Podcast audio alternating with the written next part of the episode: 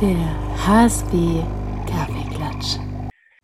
Herzlich willkommen zu unserem wöchentlichen Podcast äh, zu dem Modul 2, Podcast Nummer 3. Und natürlich ist auch wieder Sebastian da. Hallo, so ist Sebastian. Es. Hallo, Christina.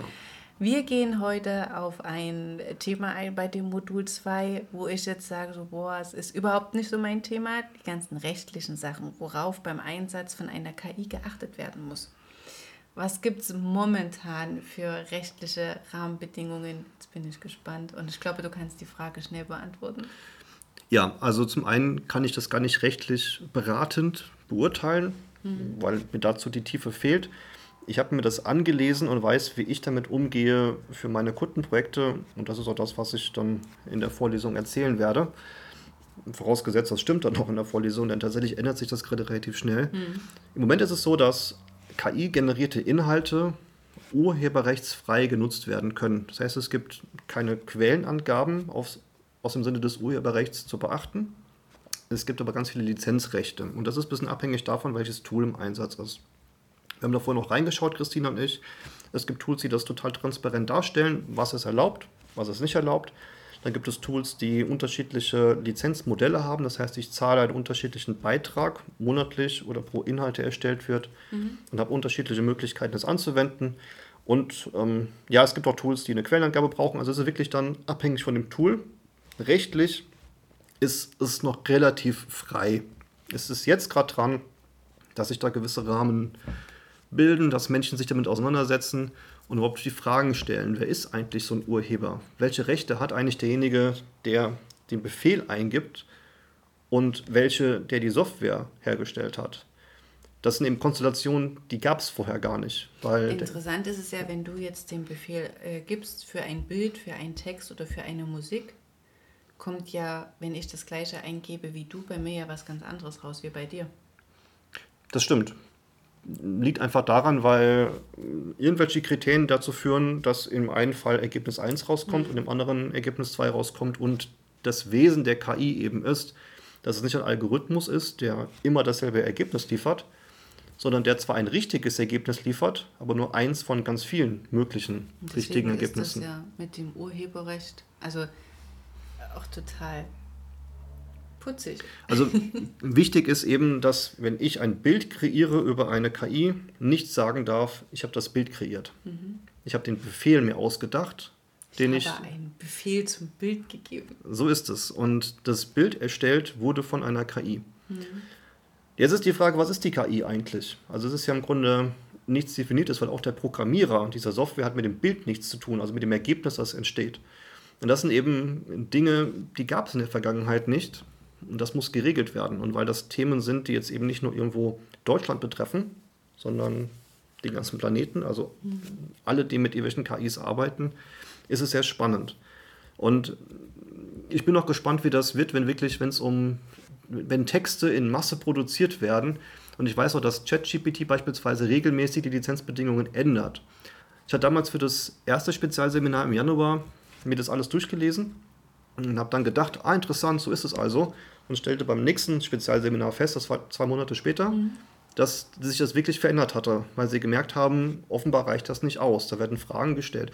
Und witzig ist auch, man kann der ChatGPT fragen, wie darf ich dich als, wie darf ich deine Ergebnisse verwenden, dass sich auch ChatGPT selber nicht sicher ist. Also das ist sehr spannend. Da kriegt man mal das Ergebnis und mal das Ergebnis. Deswegen, ich würde es relativ klar, oder ich halte es für mich so klar, jetzt wo wir diesen Podcast aufnehmen, dass wir die Inhalte, die wir mit einer KI erstellen, in Tools erstellen, von denen ich weiß, ich darf die Inhalte nutzen für das, was ich mache und muss keine Quelle angeben. Mhm. Und sobald sich das ändert, muss ich überlegen, wechsle ich das Tool oder wie gehen wir damit um? Und damit fühle ich mich aktuell sicher. Mhm. Ich kann aber nicht beurteilen, ob ich damit richtig liege, ob es irgendwo ja, Schlupflöcher gibt, rechtliche, dass mal eine Abmahnung kommt oder ähnliches. Ich glaube nicht aber sicher bin ich mir nicht. Und man weiß auch nicht, was sich ändert und wie weit das mhm. auch Dinge betrifft, die in der Vergangenheit passiert sind. Mhm. Dann kommen wir schon zu den Nutzungen. Ne? Das ist ja damit praktisch. Ja, also bedeutsam ist zum Beispiel, dass bei Midjourney, das ist so der aktuell populärste Dienst, um Bilder zu erstellen, ganz klar sagt, jedes Bild, das erstellt ist, darf von jedem genutzt werden. Das heißt, das, es gibt keinen Besitzanspruch an einem Bild Ja. und auch nicht an dem Befehl, mit dem das Bild erstellt wurde. Das ist das, was du mir in der App gezeigt hast heute, wo wir ein Bild kreiert haben und jeder konnte das Bild von uns sehen, wäre auf deinen Befehl gegangen und hätte den Befehl noch weiter mal verarbeiten erweitert. können. Richtig. Das heißt, da ist die Philosophie, alles gehört allen Mhm. und alles darf von allen genutzt werden. Wie war das jetzt mit der Musik, die wir kreiert haben? Wird die da jetzt auch gespeichert und jemand kann dann nochmal was ergänzen oder wegnehmen oder wie? Wie ist das dann mit der Musik? Nee, die ist nur für uns Mhm. in unserem Profil sichtbar. Da haben wir auch vorhin die Lizenzen angeschaut. Da ist ganz klar aufgeführt, für welche Fälle darf die Musik Mhm. verwendet werden und für welche Fälle nicht. Aber die Musik wird quasi zufällig kreiert. Also auch wenn wir da denselben, dieselbe Auswahl mehrfach nutzen, wir kriegen immer andere Ergebnisse. Aber Also da wie lässt, mit dem Text dann mal, äh, Ja. ja auch immer wieder andere. Genau, das heißt, auch wenn jetzt jemand die Kombination nutzen würde, er würde ein komplett anderes Ergebnis kriegen. Äh, spannend. Das ist irgendwie so ein Fass ohne Boden, ne? Ja, und das hat Vor- und Nachteile. Im Moment sehe ich zumindest mal keine Konsequenzen für die Nachteile. Das sind viele Bedenken, die man da haben kann. Ich sehe die Vorteile und solange die Tools das so beschreiben, was möglich ist, rechne ich nicht damit. Vor allem auch nicht mal das jetzt seit sehr langer Zeit. 30 Jahre? Nee, fast 25 Jahre. Da gab es schon öfter so große Veränderungen und es wurden immer ja, Zeiten geschaffen, in denen man sich umstellen konnte, die sehr, sehr lang waren, über mehrere Jahre gingen. Und ich gehe davon aus, dass das hier auch so sein wird. Da wird es jetzt nicht wie eine Entscheidung geben und plötzlich müssen alle ihre Inhalte verändern oder vom Netz nehmen oder ähnliches. Das kann ich mir nicht vorstellen. Wie schaffst du dich in dem Bereich immer up to date zu halten? Hast du da ein Tool, wo du jedes Mal reingehst? Bist du in Gruppen drin?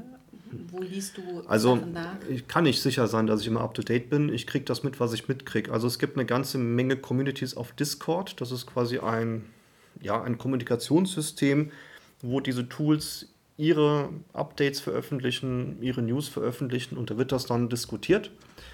Ich kriege Informationen über Twitter zu dem ganzen Thema. Und natürlich auch, weil ich darüber rede mit Leuten, die diese Tools auch einsetzen. Und dann kommt man da ins Gespräch. Weil du sagst, mit Leuten reden, ist es gerade so, dass du, wenn du jetzt über das Thema KI mit Leuten redest, mehr auf Leute triffst, die du aufklären musst? Oder mehr mit Menschen, die das auch nutzen, wo dann halt wirklich so ein ähm, Auge in Auge Kontakt, also nicht Auge in Auge, sondern so ein ähm, Ja, also es gibt, So, es gibt drei weißt, Gruppen. Ja, es gibt drei Gruppen von Menschen. Das eine sind die, die ich, ich sag mal in Anführungszeichen, unterrichte. Mhm. Das heißt, die einen Workshop besuchen, die eine Vorlesung besuchen, die irgendein, ja, irgendein Event von mir besuchen, die noch keine Ahnung haben, die das mal gehört haben, die nicht genau wissen, was es ist, Mhm. die vielleicht mal rumprobiert haben, aber nicht wirklich. Das ist so die eine Gruppe. Das heißt, da geht es darum, wirklich Basiswissen zu vermitteln. Dann gibt es die zweite Gruppe, das sind die, die nutzen das auch schon länger und nutzen es auch schon beruflich, aber haben nicht wirklich eine Idee davon, warum sie das machen. Das sind also auch die, die diesen Kurs besuchen sollten, um sie dieses Basiswissen sich raufzuschaffen und es anders beurteilen zu können. dass auch die Möglichkeiten wissen, was alles geht. Genau. Und äh, das sind die, die so die auch die, die wissen, wie die Tools funktionieren, aber nutzen sie eben nur zu diesen 2%, von denen wir schon mal gesprochen Ja. hatten. Und die dritte Gruppe, das ist so, ich sag mal, meine Community von Leuten, die das eher auch unterrichten, die in Einzelthemen auch sehr weit sind, die sich ganz intensiv mit dem Thema Bildbearbeitung beschäftigen oder andere, die sehr weit in der, in der ganzen Technik, in der KI wirklich drin stecken und andere, die sich nur mit der Texterstellung beschäftigen. Also wirklich so, ich nenne sie mal lieb gemeint Freaks für so Bereiche, von denen ich glaube, denen ich vertraue, dass sie alles, was relevant ist, mitkriegen. Und da gibt es Austausch, da gibt es Treffen, da gibt es ja einfach eben auch soziale Netzwerke, wo ich viel mitkriege. Und ich glaube, dass ich da ganz gut informiert bin. Aber sicher weiß ich das nicht. Wo befindest du dich momentan mehr Was meinst du? von diesen drei? Unterrichtest du gerade mehr? Bist du Das, mehr äh, in Position 2, dass du, sage ich mal, mit involvierst mit Ansätzen und Umsetzen? Oder dass du mehr gerade, weil du ja auch den Kurs mit dem Thomas zusammen erstellst, äh, mehr in der Community drin bist, wo ihr euch fachbezogen sehr austauscht? Das kann ich gar nicht vergleichen. Also ich mache sehr viele Events zu dem Thema gerade. Mhm. Das ist ja wirklich so, dass die Leute, die haben nicht einen wirklichen Bezug zu mir, die hören sich das an. Einige kommen dann zu mir und wollen mehr wissen. Das heißt, die buchen mich dann für irgendwas mhm. und dann geht es dann ein bisschen in die Tiefe. Dann sind die aber auch sehr schnell in der zweiten Gruppe, wo sie es einsetzen ja. und merken, sie müssen gar keine Angst davor haben und nutzen es für die Use Cases, die wir dann gemeinsam definieren. Und ich würde sagen, das sind so die meisten, mit denen ich zu tun habe. Also fast alle meiner Kunden sind so in dieser zweiten Gruppe mhm. unterwegs, die das für sich entdeckt haben, toll finden und deswegen nutzen mit ihrem Halbwissen, das sie haben. Ja. Und so diese letzte Gruppe, die Leute, die wirklich Bescheid wissen, da gibt es eben dann Veranstaltungen, mhm. wo man sich trifft, wo man drüber spricht. Das ist eher ein, ich sitze im Büro und habe mir Zeit reserviert, um mich mit meinem Netzwerk auszutauschen ja. und auch Informationen zu konsumieren. Da geht es aber dann auch nicht nur um Informationen zum Thema KI, sondern grundsätzlich alle Themen, mhm. die mich da interessieren, hinter denen ich her bin. Cool. Ich danke dir.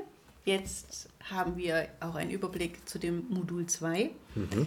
Und der nächste Podcast ist Modul 3. Das ist vielleicht der spannendste. Woo!